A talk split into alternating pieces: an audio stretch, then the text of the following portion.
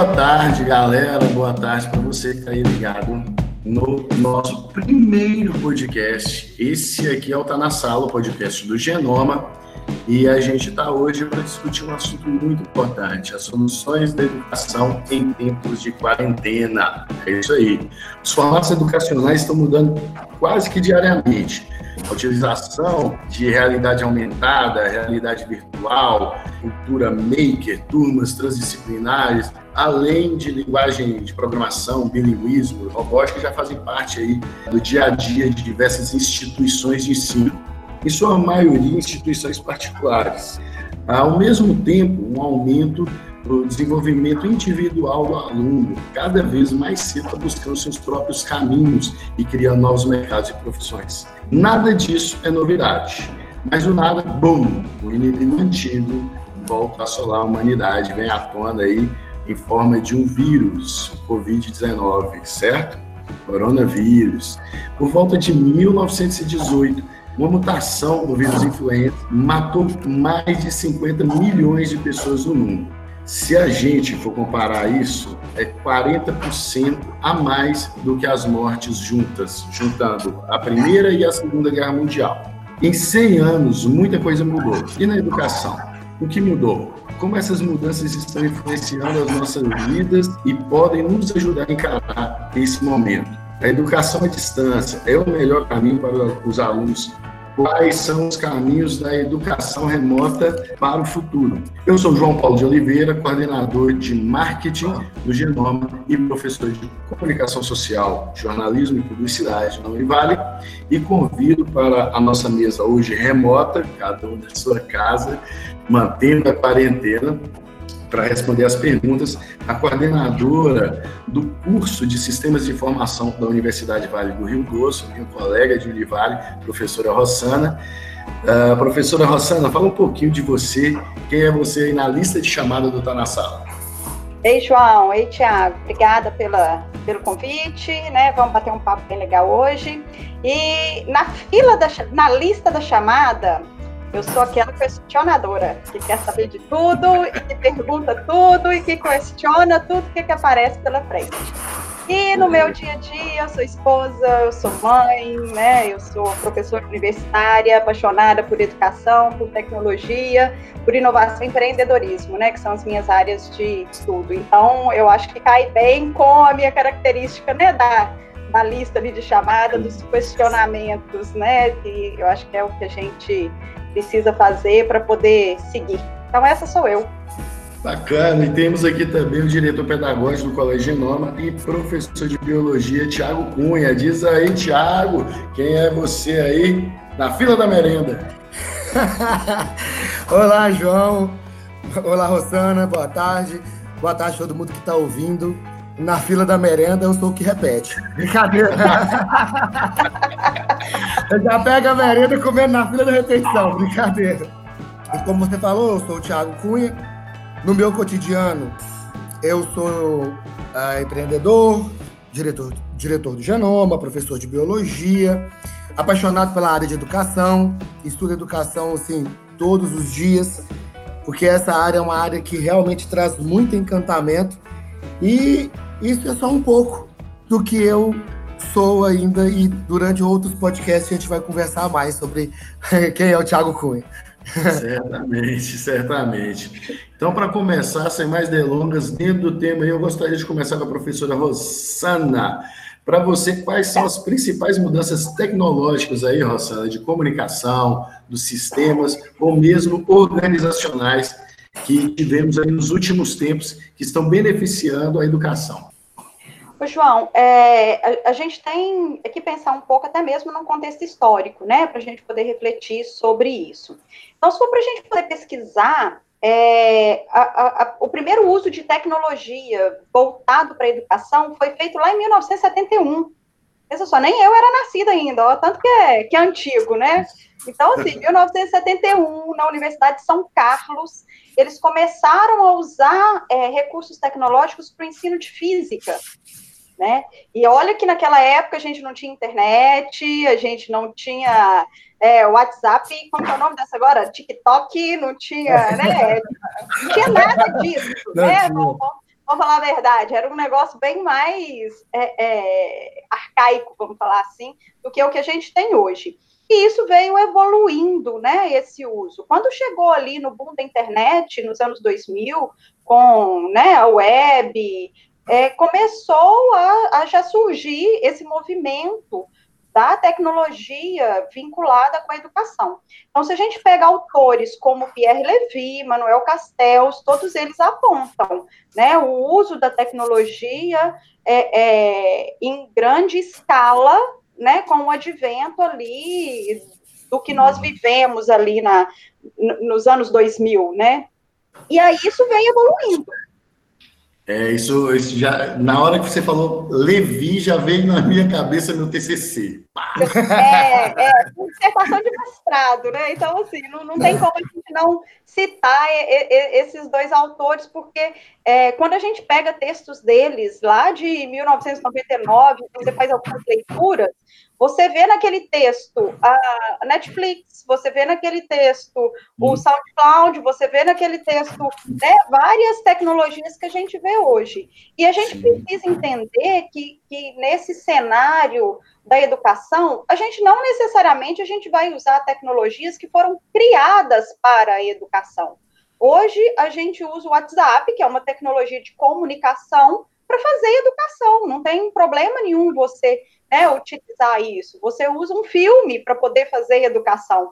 Então, é, é a gente, o, o, bonito disso, né, e o que eu acredito que é apaixonante para todo mundo que gosta de educação e que, né, é, gosta de tecnologia, é ver essas possibilidades. A gente não fica fechado em uma única metodologia, em uma única ferramenta, né? A gente tem um, um universo, né, de situações que a gente pode é, é, trabalhar com, com tecnologia. E aí tem casos, né? O ano passado saiu muito aí um professor numa escola da África que estava ensinando os meninos a usarem o Word, desenhando as telas no quadro. O que, que ele estava fazendo? Ele estava ensinando tecnologia, ele estava educando Sim. os alunos. Não tinha computador, não, ele desenhava tela por tela no quadro. Então, a, a gente precisa entender que a gente é que a gente precisa avançar com os recursos que a gente tem fazer uso deles com criatividade, recurso hoje que não nos falta, e Sim. cada dia que passa a gente vem evoluindo mais. E temos que dar conta de acompanhar essa evolução e nos apropriarmos dela, né? Esse é o claro. fator principal. Claro, eu lembro de uma, de uma palestra sua, professora, e para mim a, a, coisa que é mais memorável foi sobre inovação. O que é inovação? Inovação é fazer diferença na vida do outro com o que você tem agora. Exatamente. É, né? é realizar o diferente, melhorar alguma coisa, não necessariamente utilizando altas tecnologias de, de última geração, mas utilizando o que você tem, como esse professor, utilizando o quadro, é, ensinou sobre o Word do Office, né, da Microsoft ele foi totalmente inovador, né? A gente precisa entender que em qualquer cenário, e principalmente na educação, a inovação não é você criar algo novo, mirabolante, que ninguém nunca existiu, é você utilizar recursos com o que você tem e que façam a diferença na vida dos seus alunos. Né? O principal da inovação na educação é que ela tem que fazer diferença. Não adianta eu entrar numa ferramenta educacional porque é a melhor que tem, é a que me dá mais recurso, mas se ela não fizer diferença na vida do meu aluno, não faz sentido para ele. Então, eu preciso é, utilizar recursos que façam diferença no processo de aprendizagem dele, que marque e que ele leve aquilo adiante. Ô, Sana, e até trazer o aluno para que ele se sinta pertencente dessa construção de novas tecnologias para melhorar o processo de ensino-aprendizado. Hoje, a BNCC ela tem trago para a gente, na sua quinta competência, o uso da cultura digital para ser uma realidade nas escolas, tanto escolas particulares quanto escolas públicas. E aí, utilizando essa, as coisas do nosso cotidiano, né, a internet das coisas, para que o aluno se sinta pertencente ao processo de tecnológico da escola e que, juntamente, professor e aluno consiga criar novos aplicativos, fazer gamificação de matérias, né? E trazer essa tecnologia como um processo que vai acrescentar, não, crescer muito o processo de aprendizagem, principalmente no Brasil. a, a, minha formação é lá na ciência da computação, então ela é uma formação toda tecnológica. Sim. Hoje, quando a gente vai estudar o futuro das profissões, a parte de ensino, desde ali das crianças pequenininhas, o que a gente vê inserido em qualquer é, direcionamento é o pensamento computacional, que precisa ser desenvolvido para essas né, apropriações, porque senão é, é, a, a pessoa cresce sem sem entender até mesmo do contexto do mundo, né? Que o contexto Sim. do mundo hoje fala em tecnologia eu ouvi uma pessoa fazendo um relato de uma pergunta de uma criança de quatro anos para o pai. Então, a criança virou para o pai e perguntou para ele o que foi inventado primeiro, o vaso sanitário ou o iPad?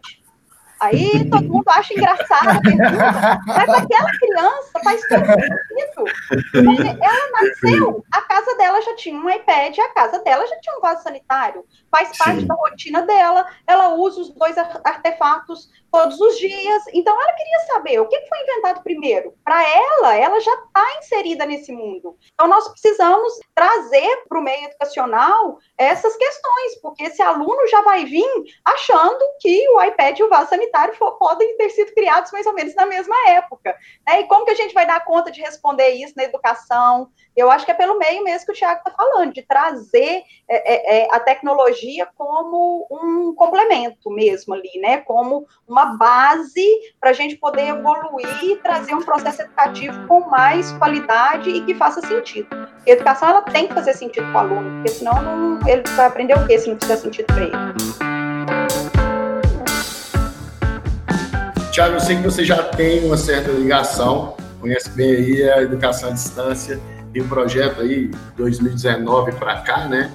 Antes mesmo desse boom é, da, da, do coronavírus, que é o Genoma Online.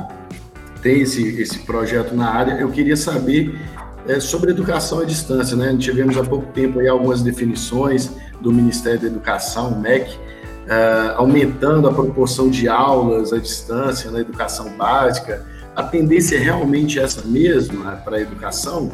é, de ser mais à distância? O que você acha? Sim, próxima pergunta. Brincadeira! Olha só, João, quando se fala em ensino à distância, falando um pouco da história do EAD, o EAD não, é não é um estudo novo. Ele surgiu em 1728, lá em Boston. Somente em 1904 que ele foi chegar no Brasil com curso de, de datilografia é o que o povo chamava antigamente de educação por correspondência. Fiz por correspondência. É. Isso. É, lembra do Didi Mocó, dos Trapalhões, é. falava que todos os cursos da vida ele fez por correspondência, que era essa ah, história de aprender através de correspondência que surgiu no Brasil em 1904.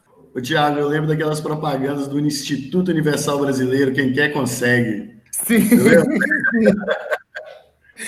E aí esse ensino à distância foi tomando vários canais, como rádio, televisão, quem não lembra do Telecurso 2000. É. Só que hoje, né, com o advento da internet, que a internet foi criada em 69, mais ou menos, é que surgiu em 69, e hoje ela vai crescendo cada vez mais, cada vez mais, e todo mundo tendo mais acesso. Hoje esse ensino ele saiu da correspondência da rádio da TV e migrou para a internet, onde a informação ela chega muito mais rápido. Hoje, se você fizer uma busca rápida na internet, você vai encontrar várias aulas, várias videoaulas, é, você vai encontrar podcasts, você vai encontrar vários materiais de suma importância para o conhecimento do aluno. Aí a gente faz o contraponto, inclusive, com esse processo educacional que nós estamos passando, que nós estamos vivendo agora, entrando é, na educação 3.0, né? Onde a, a tecnologia ela vai fazer parte do processo educacional, o aluno ele não vai ter o professor como a única fonte do conhecimento, uma vez que ele pode encontrar o conhecimento na internet, trabalhando o processo da autonomia dele, do seu da construção do seu próprio ensino. Inclusive, assim, conversar sobre nós temos até que conversar sobre isso um pouco, sobre educação 1.0, 2.0, 3.0, na qual nós estamos entrando. Só que eu imagino que a educação 3.0 vai ficar pouco tempo por aí, tá? Porque logo, logo vai entrar a 4.0, em que a internet vai estar assim, despontando muito no processo educacional. Quando a gente fala dessa questão do, do, do conhecimento do aluno, da, do ensino self-service, dele conseguir montar a questão de estudo dele, falar desse protagonismo do aluno, parece gerar um certo medo, né? Porque como assim o aluno ele vai buscar seu próprio conhecimento? é, o aluno ele não pode simplesmente buscar qualquer forma de conhecimento, estilo de conhecimento, ele precisa estar alinhado com o MEC, para que ele consiga é, organizar o seu processo de educação. Aí vem a pergunta, mas qual que é a função do professor nesse, nesse processo educacional.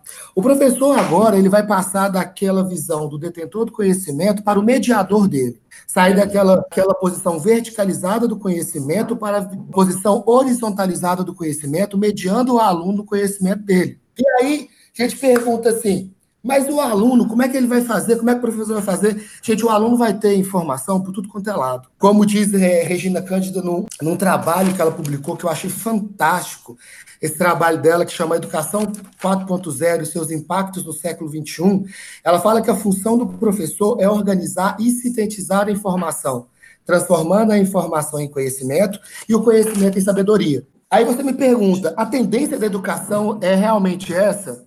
Sim. A tendência da educação é sim ter a internet como aliada do conhecimento, videoaulas, podcasts, games de matérias.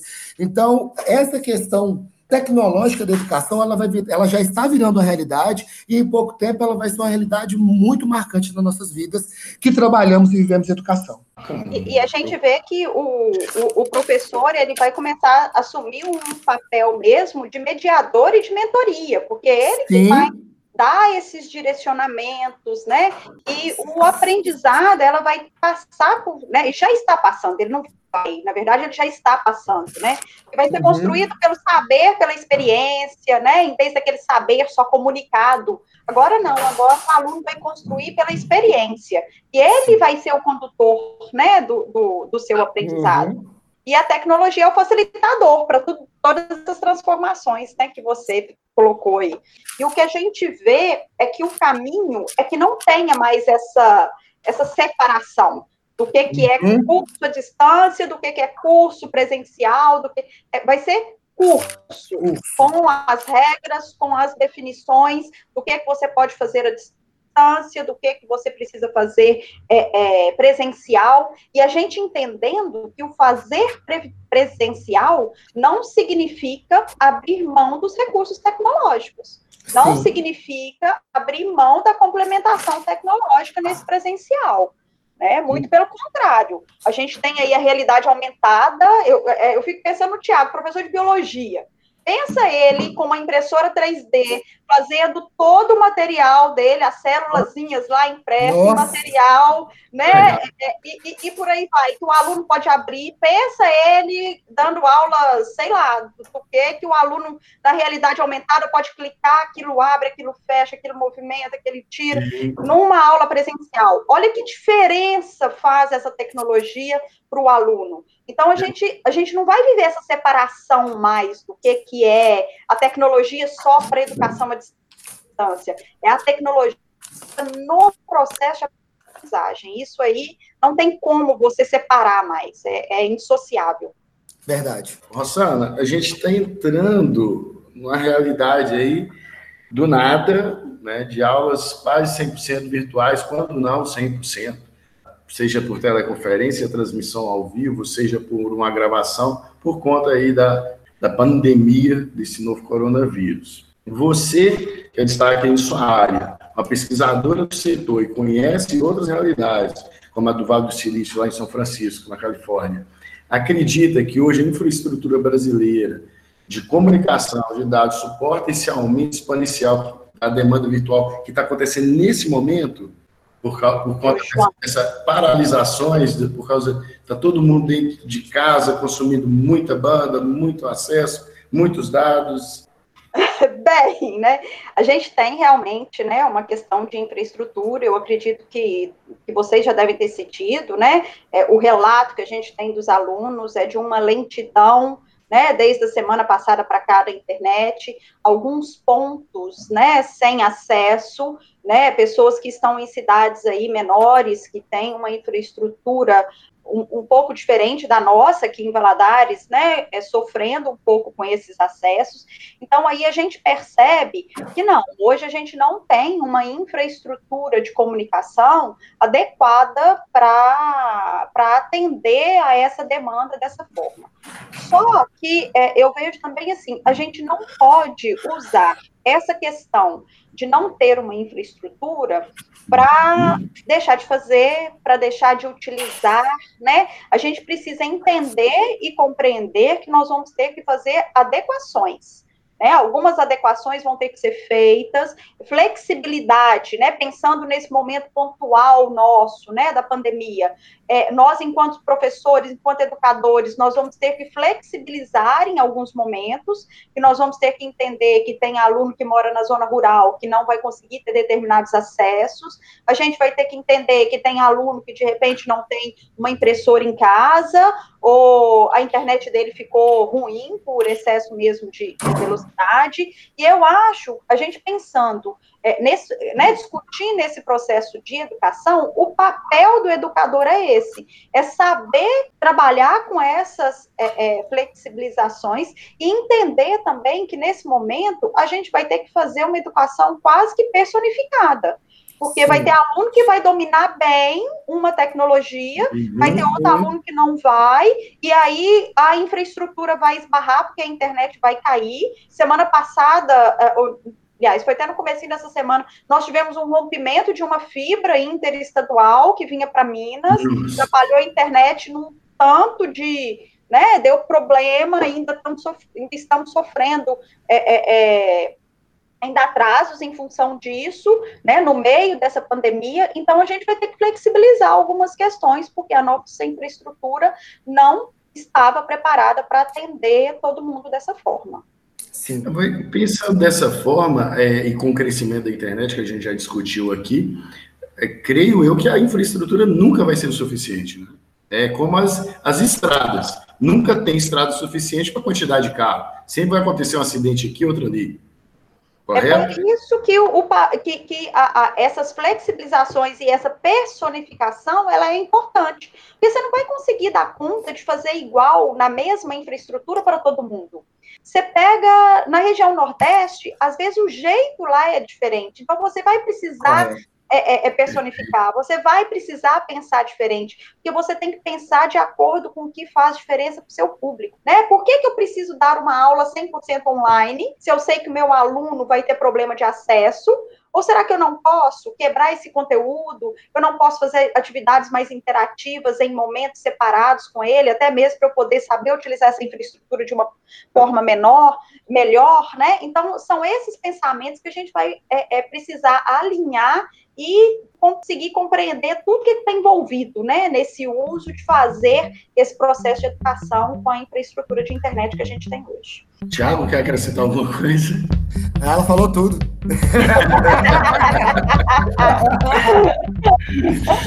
Bom, então, Tiago, é, você também é uma, uma referência em educação básica no setor privado. As instituições, nesse momento, você acha que elas estavam preparadas para responder prontamente a esse surto? Ou é, foi todo mundo pego de surpresa e acabou tendo que adaptar muita coisa rapidamente? Então, João, pela realidade que a gente tem vivido aí, presenciado, nós estamos aí né, vivendo esse processo educacional por conta da quarentena né, do Covid-19, é, muitas escolas foram pegas né, meio que desprevenidas, digamos assim. Algumas já estavam parcialmente preparadas, algumas já tinham algumas videoaulas e tudo, mas eu estou falando no contexto geral, tá? Não estou uhum. falando do contexto de escolas específicas. É, escolas, muitas escolas particulares, elas foram pegas de surpresa no processo, e aí tiveram que se é, reinventar, se reestruturar para que, essa, que a, a aula, a educação, o ensino chegasse de melhor forma para os nossos alunos, né? E aí os, os, os recursos foram diversos, como videoaulas, né, aulas em casa, claro que ninguém pode sair, é, uso de redes sociais, com lives, né, WhatsApp, entre outros recursos de redes sociais, vários professores tiveram que se reinventar nesse processo para que a informação, o conhecimento, o conteúdo chegasse até o nosso aluno. Bendito seja o Google Classroom, né? O Google Sala de Aula. Mas só acrescentando, como diz aquele velho ditado, né? Se a vida te dá um limão, faz uma limonada. Eu estou achando até bonito ver assim, o empenho do, do professor, desse interesse de passar informação para o aluno, de se reinventar, de buscar recursos, de buscar parar. live, de não parar. E aí, em contrapartida, eu vi uma coisa que eu também. É, é de encher os olhos. Os alunos pedindo para que o conteúdo não parasse, é, entrando em contato com os professores. Então, assim, todo mundo, aluno, professor, trabalhando junto pelo mesmo é, objetivo. Né? Eu, acho isso, eu achei isso muito, muito fantástico. E há uma movimentação educacional muito grande. Desse momento que nós estamos aqui parados conversando, existe uma movimentação muito grande de professores, não somente da nossa rede, mas professores do Brasil inteiro, para que a informação consiga chegar de forma muito linear ao nosso aluno. E isso é fantástico, é muito fantástico. Quando eu falo nosso aluno, eu, enquanto professor, eu vejo que todos os alunos acabam sendo nossos, porque nós somos apaixonados por esse processo. Então, aluno é aluno, então todos são nossos alunos e pronto.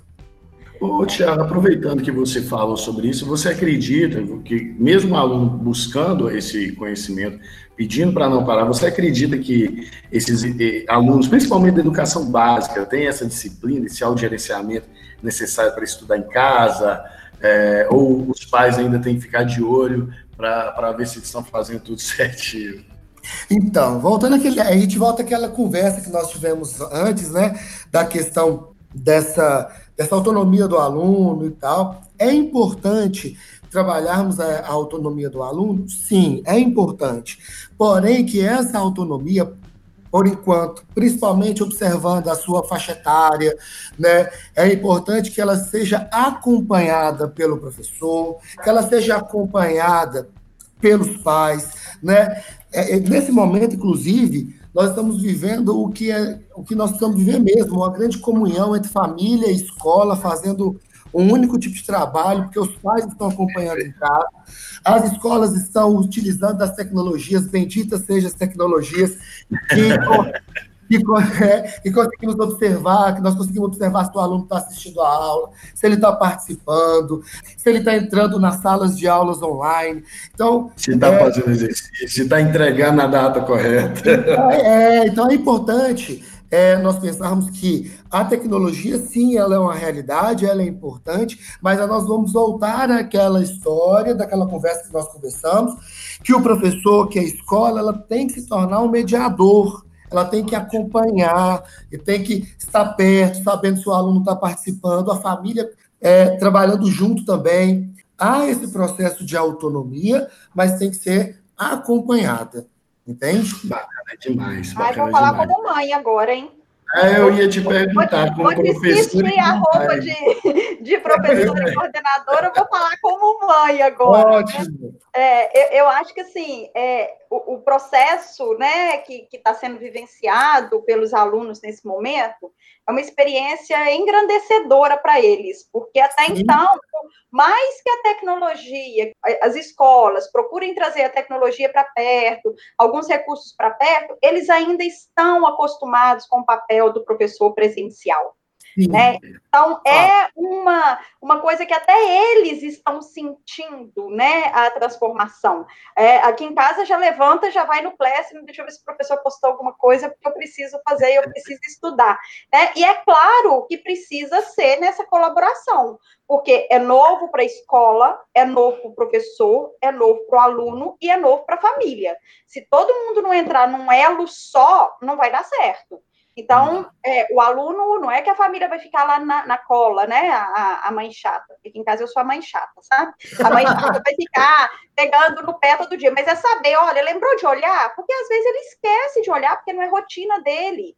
Conseguiu Sim. acessar? Teve algum problema? Então, precisa ser acompanhado. E esse elo, escola, professor, aluno e família, nesse momento é o que tem que funcionar com mais intensidade ainda, para que a gente possa conseguir passar por esse processo que está sendo diferente para todo mundo de uma forma positiva.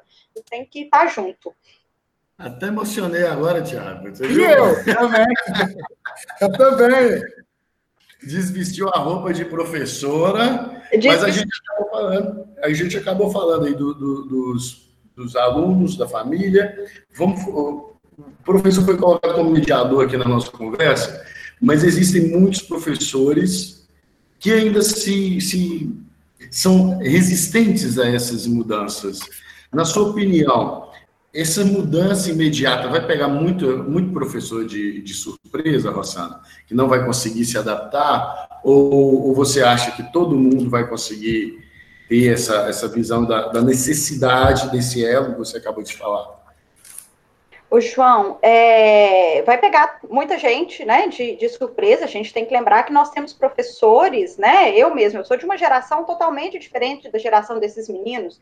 Tem professor que é de geração, né, muito antes da minha e que ainda está dentro de sala de aula, que tem o seu papel importante dentro de sala de aula, que é um excelente professor, mas que não tem essa integração com a tecnologia. E às vezes mesmo vai ter até dificuldade de uso. Então, a gente precisa entender, é, em relação aos professores, algumas questões. Primeiro, a questão da abertura e do querer experimentar o novo. Né? Então, ele tem que estar disposto a experimentar o novo. A gente vai ter alguns professores que vão ter dificuldade, que vai ter barreira tecnológica de uso mesmo, conseguir utilizar, vai ter um pouco mais de dificuldade de, de, de acesso, né? De fazer o você, uso correto daquela ferramenta. É... Você não acha que, que às vezes é muita é, que tecnofobia mesmo? Tipo, ah, eu não gosto de mexer nisso, Sim. ah, eu não olho e-mail. Eu acho, eu acho. E esse momento, né? É, é, eu sou bem da linha do Thiago, né? Dá o limão, vamos fazer uma limonada e gostosa ainda, né? Não vamos Sim. fazer limonada ruim, não. Então, esse momento, se a gente for analisar, é um momento tão importante, porque é um momento em que essas barreiras com esses professores vão ser quebradas. Eles vão perceber que não é nenhum bicho de sete cabeças, que é tranquilo de usar, que ele pode adequar a rotina dele, a didática dele ali dentro daquele ambiente virtual. Então, assim, é, é um momento muito rico que nós estamos vivendo agora. Né? É uma oportunidade em que os professores vão ter de se apropriar dessas tecnologias. E o apropriar não é apropriar só agora nesse período que nós estamos parados, não. É do de apropriar de ali na frente, daqui dois meses, daqui três meses, falar assim: olha, eu estou sentindo falta, vou continuar usando, porque o resultado Sim. foi positivo, porque meus alunos gostaram. É, essa, é esse modelo de apropriação. Sim. Então, isso que, é que nós estamos vivendo vai ser muito rico e muito proveitoso para todos os níveis educacionais.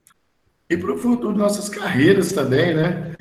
É, no início do ano, como professor, eu acho que eu sou professor há menos tempo aqui, né? Eu estou com que, um ano e meio como professor, e eu fui ministrar um, um, um workshop de Trello, e foi muito interessante porque os professores que estavam lá não tinha um com menos de 10 anos de carreira. Essa buscativa por estar tá sempre procurando algo novo, isso é muito legal, é muito importante, eu acho isso muito legal. Inclusive, eu tô, estou tô usando o Classroom antes mesmo do, do, do problema do Covid, porque eu detesto carregar meu notebook. E aí eu vou passando do meu celular a aula que já está lá no Classroom. Aí o, o seu aluno quiser acompanhar da tela do computador dele, se quiser acompanhar do celular, se não deu para ele ir, ele ficou em casa, se ele quiser acompanhar de lá, também dá. Então isso, isso é bem bacana. Eu gosto muito, muito, muito de usar. Olha a flexibilidade aí, tá vendo? É só complementando mesmo a fala da Rosana, achei muito interessante quando ela falou dessa questão da abertura e querer experimentar o novo. É o que nós conversamos hoje no processo de educação, de aprender a aprender, né? Nós temos hoje professores de todas as gerações, né?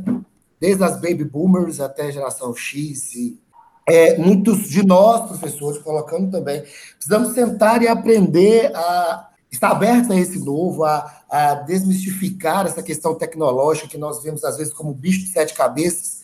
Sentar e aprender e perceber que, como diz a Rossana, é algo divino, maravilhoso e que é intuitivo, é fácil e que nós podemos utilizar isso no nosso dia a dia como suporte, processo de ensino-aprendizagem. É muito enriquecedor esse momento que nós estamos passando né, para aprender, para sair dessa zona de conforto e ir para a zona de aprendizagem e crescimento. Eu acho que, que é isso mesmo, né? E essa fobia tecnológica, né? Eu acho que ela é causada muito porque a evolução é muito rápida. Então, às vezes, você aprende uma coisa, aquilo que você aprendeu hoje, amanhã já tem outra melhor que aquilo, você acha que você tem que aprender de novo, né? E o que eu acho que é importante a gente frisar, até mesmo assim, para os professores e para os alunos, eles não precisam aprender as tecnologias novas, eles precisam aprender as tecnologias que são é, aplicáveis, à rotina do dia a dia dele. Né? Não é porque saiu uma tecnologia nova que eu sou obrigada a manipulá-la com excelência. O que, que me atende, né? O que, que, que, resolve a minha rotina? Então, é aquela é. tecnologia que eu preciso ter domínio. Agora, você imagina toda tecnologia nova que saiu, o professor tiver que estudar ela. Pensa, aí, aí, aí, você perde todos os professores no processo. Nossa, eu nem acabei de aprender aquela, já tem que aprender outra. É, né? Não,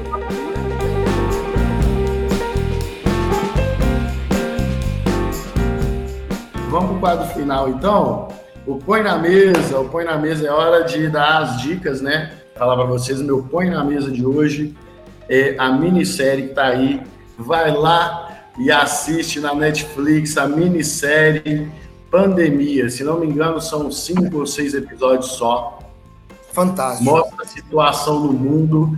É, não é, para mim, é uma, uma, coisa chave que se fala logo no início, não estou dando spoiler, se tratando de epidemias, é, não se trata de si, mas quando, porque ela sempre vem, de tempos em tempos.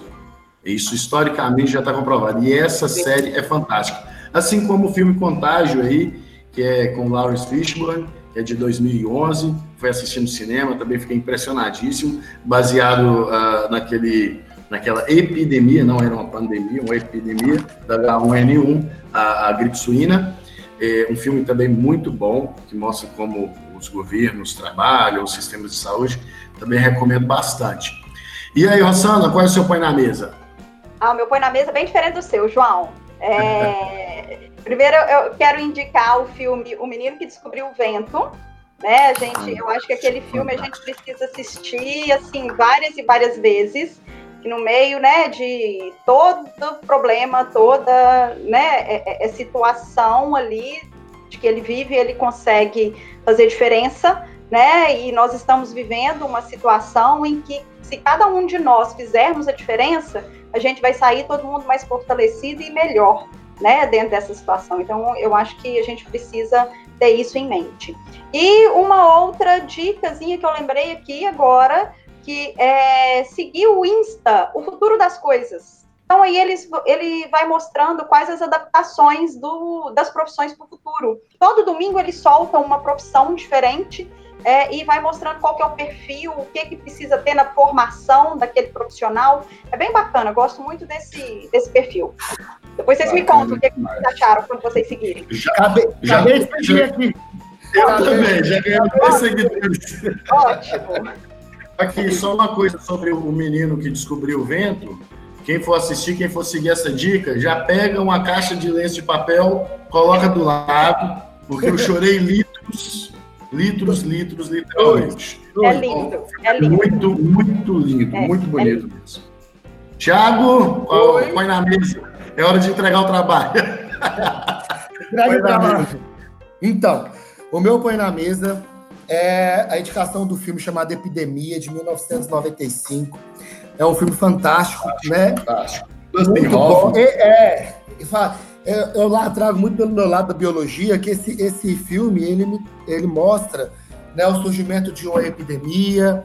Quando apareceu a imagem do vírus no filme, é a mesma, é o mesmo formato do vírus da ebola, fazendo então essa referência aí à epidemia de ebola. É um filme fantástico. E eu quero colocar também uma outra indicação de leitura, é agora uma indicação de leitura, né, mas que é um livro do Leandro Carnal, O Dilema do Porco Espinho, que fala como encarar a solidão. Ele vai tratar de vários processos de solidão, até essa solidão que as pessoas têm passado, né, é, com o advento das redes sociais.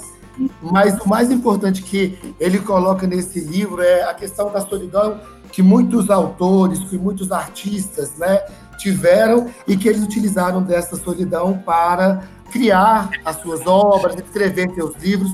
É um livro fantástico e eu vou deixar aí essas duas, essas duas indicações na mesa para os alunos. Gente, para finalizar, eu queria agradecer muito a vocês. Foi uma honra estar com vocês. Muito obrigado por ter aceito o convite. É, é uma honra começar, né, esse projeto com duas pessoas que eu admiro tanto, que é você, Rossana, e você, Tiago. Muito obrigado. Deixa aí o abraço de vocês para a gente poder fechar com chave de ouro.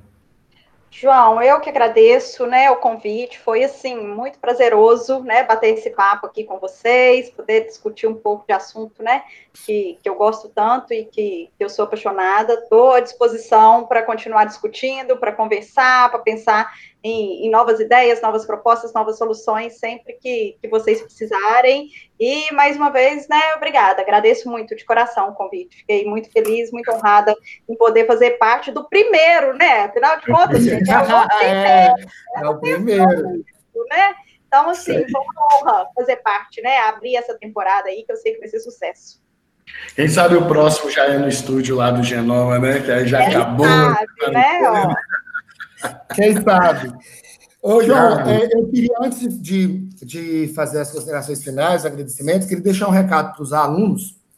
É o seguinte: nesse período que nós estamos em casa é, e que nós estamos utilizando das tecnologias para ter acesso ao conhecimento, é importante que nós tenhamos uma ultra organização, organizar o horário, os horários de estudos, né, os horários que vocês verão as videoaulas, o horário que você vai resolver o exercício, né, utilizar de leituras que vão acrescentar no, no conteúdo, porque se nós utilizarmos dessa tecnologia de uma forma é, desorganizada, ficaremos o dia inteiro à mercê disso, né, sem horário para assistir aula, sem horário para fazer exercício, e aí vai acabar batendo cansaço, né, porque você vai acordar pensando e dormir pensando em estar ligado no processo da videoaula, de resolver exercício. Então, o importante é você organizar seus horários, tá? Ter os seus tempos de descanso, ter o tempo para ver um filme, ler um livro, né? Para que você consiga é, utilizar e otimizar o seu tempo de estudo. E não esqueça de lavar as mãos, usar álcool gel e de ficar em casa. E eu gostaria também de agradecer. Essencial nesse momento. Né? É, por favor, idosos, não saiam. O, o João, mas eu gostaria de agradecer. É, muito feliz por mais um projeto que está saindo aí dos papéis, né? Que nós já estamos discutindo sobre ele há um tempo.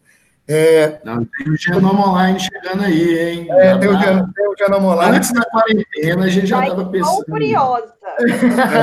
tem novos projetos chegando por aí.